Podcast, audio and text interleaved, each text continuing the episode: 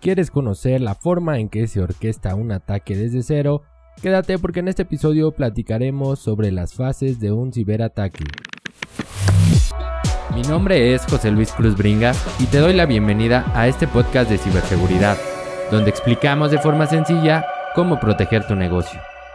¿Qué tal? ¿Qué tal? ¿Cómo estás? Espero que todo vaya de maravilla, que todo esté súper bien. Como siempre, te mando mis mejores deseos, mis mejores vibras desde aquí, esperando que sea un día de éxito o que lo haya sido. Te recuerdo nuestras redes sociales para comenzar, EasySecMX, así nos encuentras en todas ellas. Ve a buscarnos, ve a seguirnos, ve a darle like, ve a compartir y ve a revisar principalmente lo que estamos haciendo en materia de ciberseguridad. También puedes escribirnos a nuestro correo contacto donde estoy seguro que te responderemos de la forma más breve. También puedes encontrar más información en nuestro blog blog.icisec.com.mx donde semana a semana también estamos escribiendo artículos de ciberseguridad que estoy seguro que te ayudarán mucho para seguir en este mundo y poder avanzar, crecer en tu organización implementando controles y ayudándola a fortalecer en esta materia. También en mis redes personales, José Cruz Bringas, me encuentras así en Twitter y en LinkedIn.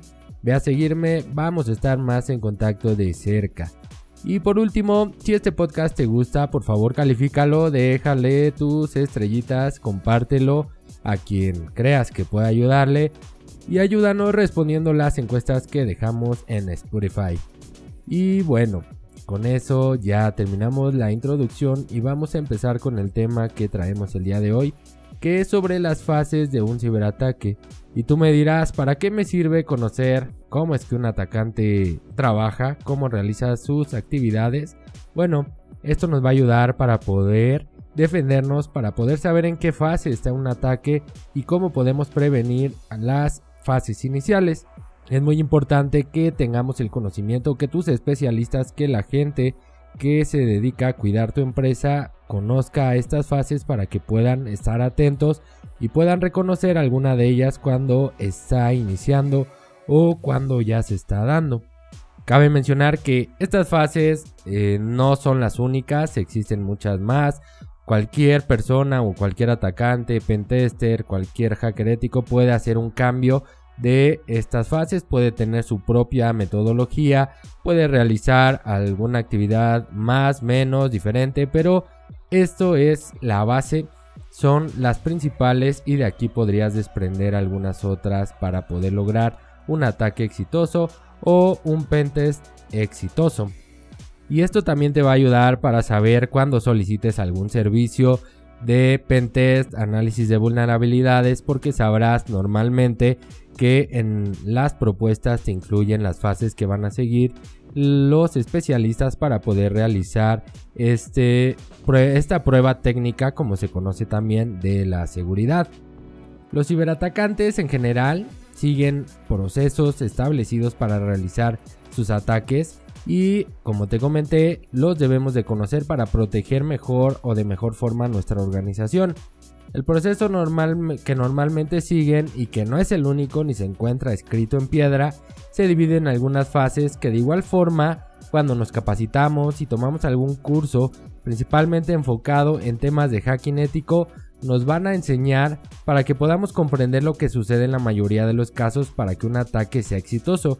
Normalmente en estos cursos deberían o te enseñan las fases, cómo es que debes de actuar en cada una de ellas y cómo es que va avanzando tu proceso.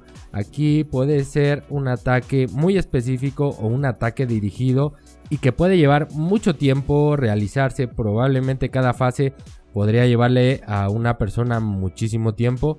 Podría llevar días, meses, semanas, eh, años, no sé, dependiendo qué tanto quieras vulnerar ese objetivo. Es importante que lo tengamos en cuenta no significa que en un día lo vamos a generar. A veces podría suceder si es que estamos muy vulnerables, pero no siempre es así. El primer punto o el primer paso, la primera fase que debemos de realizar cuando estamos buscando un objetivo es conocida como la fase del reconocimiento o el footprinting. Normalmente esta es la fase inicial, ya que en este punto vamos a buscar obtener toda la información posible sobre nuestro objetivo, sobre nuestro target, con el fin de conocerlo mejor y descubrir sus puntos débiles. En esta fase lo que buscamos es comprender y obtener la mayor información sobre el esquema de seguridad del objetivo, mapear en cierto caso sus redes, mapear lo que tienen público, mapear, identificar y vulnerabilidades y buscar los activos más débiles. Por ejemplo, aquí lo que podemos hacer es la empresa X, buscar toda la información posible en internet, probablemente encontremos su página web, su dominio y con ese dominio comencemos a buscar más información, comencemos a buscar colaboradores en LinkedIn, comencemos a buscar correos de esas personas, cómo es que organizan sus correos. Generalmente, si tú haces búsquedas por internet específicas, podrías encontrar correos electrónicos que las personas dejan en los sitios y estos correos son del objetivo. Hay que tener mucho cuidado también, incluso con el dominio, con el nombre del dominio. Con eso podemos buscar más sitios, más lugares que asocien a esa dirección o a esa URL. Por ejemplo, el dominio X podría tener su página principal, su página web que es informativa, pero sabemos que existen subdominios que es acceso.x.com que pudimos descubrir a través de esta fase. Entonces lo que tenemos que hacer es eso, reconocer todo lo que hay, ver qué tienen, cómo lo tienen y aquí no vamos a hacer nada más. Cabe mencionar que aquí no hay ninguna intrusión, ningún ataque, ningún nada que nos puedan detectar.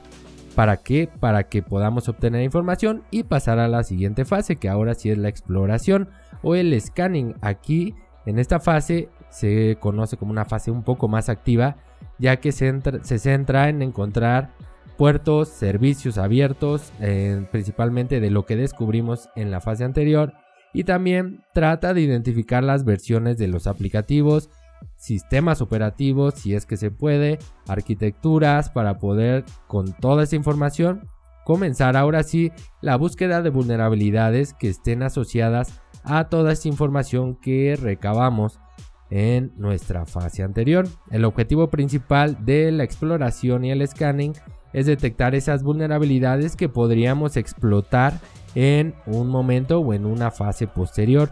Solo en hasta este punto solo estamos detectando, estamos analizando, recopilando información, estamos acumulándola y vamos a saber si tienen algunas vulnerabilidades. Por ejemplo, en el scanning pues, descubrimos que es un servidor con un aplicativo que es vulnerable porque está obsoleto o porque es una versión viejita y no está parchado. Esto todo lo vamos a documentar para pasar a la siguiente fase que ya es el acceso o buscar el acceso. En esta fase lo que intentamos o lo que vamos a hacer es intentar traspasar ese perímetro que se tiene entre el objetivo y nosotros o entre el objetivo y el atacante es cuando se busca explotar esas vulnerabilidades o aprovecharlas, todas esas vulnerabilidades que detectamos en las fases anteriores para poder lograr el acceso al sistema, a la red, al objetivo, al target, como quieras llamarlo. El objetivo principal de esta fase de acceso es obtener el acceso al objetivo. Entonces, ya que eh, buscamos toda la información, recopilamos información, hicimos probablemente un Excel, un documento donde pusimos todo lo que encontramos y vimos que hay vulnerabilidades. Ahora explotamos esas vulnerabilidades o intentamos explotarlas. Hasta este punto todavía no hemos logrado un ataque exitoso. Simplemente estamos buscando explotar esas vulnerabilidades para que para la siguiente fase que ya es cuando obtuvimos el acceso cuando pudimos obtener o vulnerar una de esas debilidades, aprovecharnos de las vulnerabilidades para poder tener acceso a nuestro objetivo. Y ya que tuvimos el acceso, ahora qué vamos a hacer? Vamos a escalar privilegios, a buscar la escalación de privilegios o buscar la persistencia. Aquí consiste en obtener los máximos privilegios de usuario en el dispositivo afectado o en el lugar donde entramos.